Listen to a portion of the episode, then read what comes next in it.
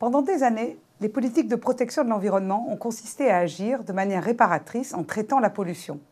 Cette approche, dite end of pipe, est une démarche insuffisante, car en se concentrant sur le traitement d'une partie des outputs, c'est-à-dire des rejets qui sont enregistrés par le système industriel, elle permet de réguler la décharge de polluants dans l'environnement, mais elle n'affecte pas du tout les procédés en amont.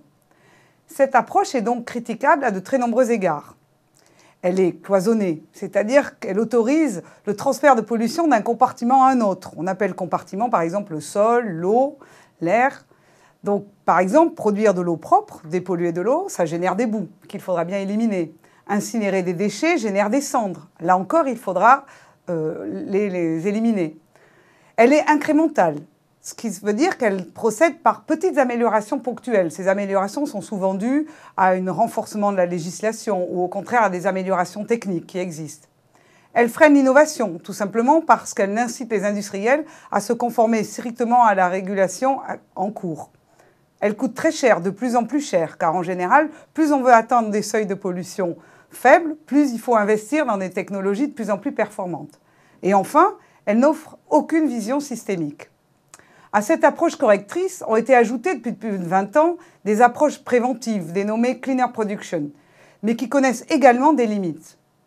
L'écologie industrielle, donc, propose un cadre conceptuel plus vaste qui vise la totalité des flux entrants et surtout matière et d'énergie transitant dans le système, y compris les translocations. Alors qu'appelle-t-on une translocation? C'est-à-dire que les flux de ressources qui sont non comptabilisés par les entreprises, ils ne font pas l'objet de transactions commerciales, sont quand même comptabilisés. Ce sont par exemple le cas euh, de l'eau d'irrigation ou des stériles miniers ou encore le déplacement de terre lors de la construction d'infrastructures. Conceptuellement, on pourrait dire que l'approche dépollution et traitement suppose une vision de l'environnement comme extérieure à l'activité économique. Et il s'agit donc de minimiser les impacts du système industriel vu comme séparé de la biosphère. Par contraste, l'écologie industrielle ne considère pas le système industriel comme séparé de la biosphère, mais comme en en faisant totalement partie, comme nous allons le voir par la suite.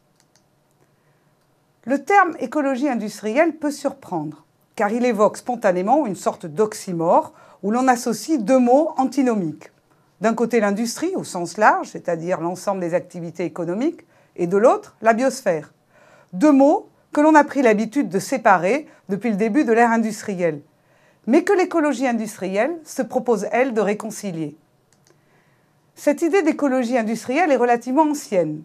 On en trouve quelques traces dans les années 60, mais le domaine a véritablement émergé suite à une publication en 1989 dans un numéro spécial de Scientific American d'un article de Robert Frosch et Nicolas Galopoulos, tous deux ingénieurs chez General Motors. Dans leur article, les deux auteurs introduisent la notion d'écosystème industriel. Je les cite. Le modèle traditionnel d'activité industrielle où chaque opération de transformation, indépendamment des autres, sont des matières premières, fournit des produits que l'on vend et des déchets que l'on stocke, doit être remplacé par un modèle plus intégré, un écosystème industriel. L'écologie industrielle, donc, à l'image des écosystèmes naturels, propose ainsi une vision permettant un usage des ressources quasiment cycliques en partie grâce au recyclage, mais aussi et surtout grâce à des interactions complexes entre les différents agents économiques. Évoquons à nouveau ces deux termes. Écologie renvoie ici à l'écologie scientifique qui étudie le fonctionnement des systèmes vivants, sur Terre et leur interaction. Industriel, lui, désigne l'ensemble des activités économiques dans le cadre de la société technologique moderne. Loin finalement d'être une contradiction, L'écologie industrielle est donc un paradigme qui consiste, à partir d'une métaphore et en s'inspirant du modèle que nous offre la nature, à reconceptualiser l'ensemble des activités économiques dans le cadre de la société industrielle. Il est important de signaler que l'expression vient de l'anglais industrial ecology, où le terme industriel a un sens beaucoup plus large qu'en français, d'où son acceptation peut être difficile en France avec un sens qui est nettement plus restreint chez nous. On a vu donc apparaître plus récemment dans certains pays, et en particulier en Chine et en France depuis le Grenelle, le concept d'économie circulaire, qui d'emblée embrase le cycle des activités économiques, à savoir l'enchaînement production, échange et consommation. L'écologie industrielle, qui finalement est un terme plus difficile à accepter par les acteurs de la société, manifeste de cette même intention de cycle, mais en se référant à une sorte d'inspiration que sont les écosystèmes. Bien sûr, il est important de garder à l'esprit que le concept d'écologie industrielle est une analogie qui, a ses limites et qui n'est pas à prendre au pied de la lettre. Si l'analogie n'est pas parfaite, néanmoins, il est intéressant, à la lumière de l'écologie scientifique, de regarder, finalement, si l'on peut faire passer le système industriel actuel, considéré comme juvénile ou linéaire, un stade d'écosystème dit mature. Braden Allenby fut l'un des premiers chercheurs américains, au début des années 90, à explorer ce concept et à proposer cette analogie avec l'évolution des écosystèmes. Ce travail a d'ailleurs fait l'objet de sa thèse. Selon lui, trois systèmes écologiques se seraient succédés au cours du temps. On parle là de la théorie du climax en écologie. Le premier système est l'écosystème juvénile de type 1. Il se caractérise comment? Par un faible taux de recyclage des ressources, peu d'espèces, peu d'interactions entre elles, sauf pour la compétition. En effet, au début de la vie, les ressources étaient si vastes et la quantité d'organismes si faible que leur présence exerçait un impact négligeable sur les ressources. Le processus pouvait donc être considéré comme linéaire, dans lequel les flux de matière sont indépendants les uns des autres.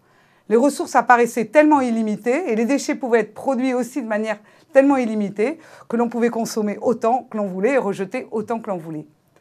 En revanche, ces écosystèmes juvéniles ont un taux de production élevé en termes de biomasse. Et c'est précisément ce que l'on cherche à réaliser dans l'agriculture intensive, par exemple, en faisant régresser les milieux qu'elle transforme vers ce stade juvénile. Dans cette théorie, le terme normal de l'évolution des écosystèmes est un stade mature, dit de stade de type 3. Dans les écosystèmes de type 2, on commence à avoir de fortes interdépendances et on commence à avoir des interactions complexes euh, entre les individus. Mais ces écosystèmes ne deviennent véritablement durables que quand ils bouclent sur eux-mêmes. Dans ce cas-là, on a une complète diminution des ressources et l'accumulation des déchets. C'est par exemple le cas de l'écosystème forestier. Ainsi, ces écosystèmes de type 3, matures, recyclent tous les déchets et ne puisent dans l'environnement que l'énergie solaire. Idéalement donc, la société industrielle, y compris l'agriculture, les infrastructures, hein, j'entends société industrielle par société économique au sens large, devrait fonctionner selon un écosystème de type 3. Ceci pour assurer notre survie sur la planète dont les ressources, on le sait, sont finies. Regardons ainsi l'analogie proposée par Allenby. Pour lui, un écosystème idéal comprend quatre catégories principales d'acteurs. Il y a les extracteurs de ressources, c'est le pétrole, le charbon pour produire l'énergie, les mines, les carrières pour produire des matériaux, la synthèse chlorophyllienne pour la civiculture, l'agriculture. Il y a ensuite les processeurs. Donc ce sont les fabricants qui vont transformer cette énergie et ces matériaux pour notre usage, pour la consommation. Donc ce sont les industries chimiques, métallurgiques, pharmaceutiques, les agro-industries, le transport, les bâtiments. Il y a enfin les consommateurs de biens, de services, comme vous et moi. Et puis enfin, les processeurs de déchets qui vont les transformer et les recycler. Dans l'idéal, un recyclage intense doit permettre d'avoir des flux de moins en moins importants qui rentrent dans le système et doit produire, et il doit y avoir de moins en moins de déchets qui sortent du système.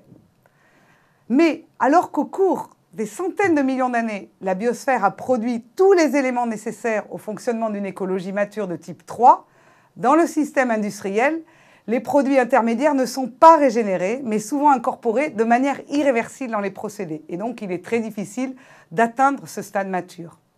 Néanmoins, sous la pression de la raréfaction des ressources, de la pollution, de la réglementation, des facteurs économiques, le système industriel évolue de plus en plus d'un système de type 1 vers un système de type 2, c'est-à-dire avec des ressources limitées et des déchets également limités. Tout l'enjeu donc de l'écologie industrielle et de favoriser la transition vers un système de plus en plus mature de type 3. Søren Erkman, qui a permis le développement de cette discipline en France, propose de décrire les stratégies qui visent à favoriser cette maturation du système, selon quatre grands axes. Le premier axe est le bouclage. Il s'agit de boucler en valorisant les déchets, en les utilisant comme ressources, en les recyclant de manière à fermer les cycles matériels. Pour cela, il faut donc développer les conceptions de produits afin de concevoir le plus tôt possible des produits recyclables. Le deuxième axe stratégique, c'est l'étanchéification, c'est-à-dire freiner la dissipation dans l'environnement de substances qui sont nocives. Ces substances sont extrêmement nombreuses et les usages dissipatifs sont souvent très insidieux, car ils se déroulent sur du très long terme. C'est le cas par exemple de la corrosion de revêtements ou de l'usure de pneus. Parfois, cette dissipation est inhérente aux produits eux-mêmes, comme dans le cas d'additifs des aliments ou de médicaments qu'on va retrouver euh, tout de suite après leur consommation dans l'environnement. Parfois, au contraire, on pourrait les éviter en isolant les systèmes qui les utilisent. C'est le cas par exemple des engrais ou des pesticides. Troisième voie, l'intensification. Il s'agit là de dématérialiser les produits et les services, c'est-à-dire qu'il faut accroître la productivité de la ressource, obtenir plus de services et de biens, mais avec moins de matériaux et moins d'énergie. Enfin, équilibrer. Dans ce cas-là, il s'agit de décarboniser, c'est-à-dire de produire plus d'énergie avec moins de carbone fossile en développant, les énergies renouvelables et en maîtrisant la consommation de l'énergie. En conclusion, je dirais que chacun de ces actes importants de mise en œuvre de l'écologie industrielle est développé dans les différents modules. Mais au-delà de toutes ces mises en œuvre particulières, l'apport le plus précieux de l'écologie industrielle réside très certainement dans sa vision globale et intégrée qu'elle peut nous offrir.